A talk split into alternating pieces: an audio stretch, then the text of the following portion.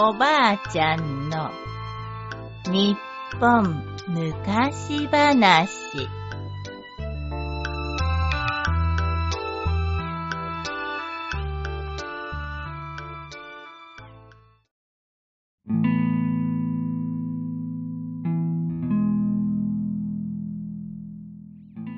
竹から生まれた女のむかしむかしあるところに子供のいないおじいさんとおばあさんが住んでいました。なあばあさんわしらにも子供があるとどんなにいいだろうね。そうですね。でも私もおじいさんも年ですからもう無理ですね。そうだな。寂しいことだ。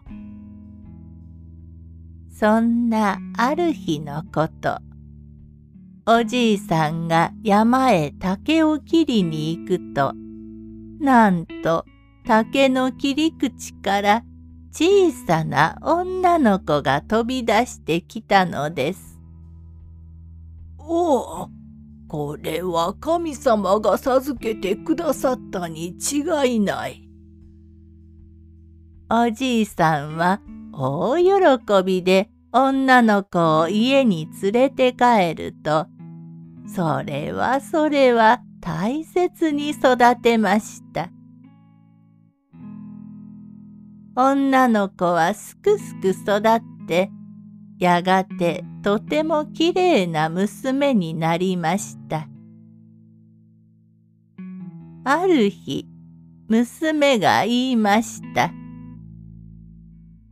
おじいさん、おばあさん、私に旗織りをさせてくださいな。ああ、いいともいいとも。おじいさんは早速町へ行って旗織り道具を買いました。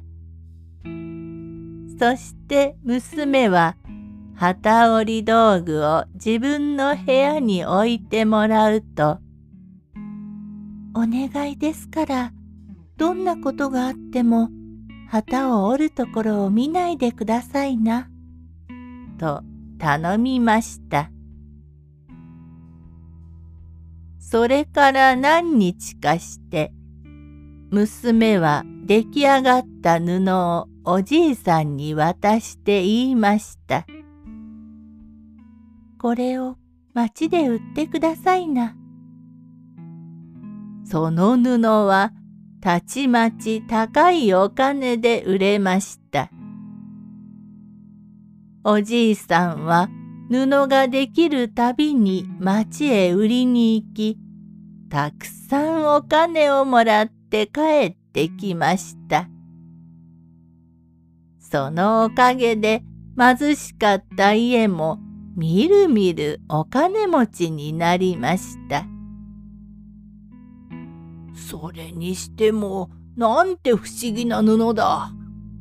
売った人に聞いたが、あの布で着物を作ると心まで温かくなるそうな。ほんにの一体どうやってあんな布が折れるのでしょうね。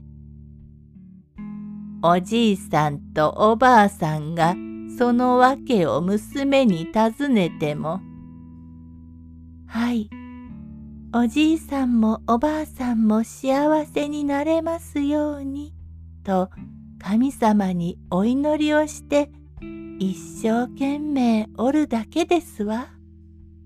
と言うばかりです。でもある日、とうとう我慢できなくなった二人は、娘との約束を破ってこっそり娘の部屋を覗いたのです。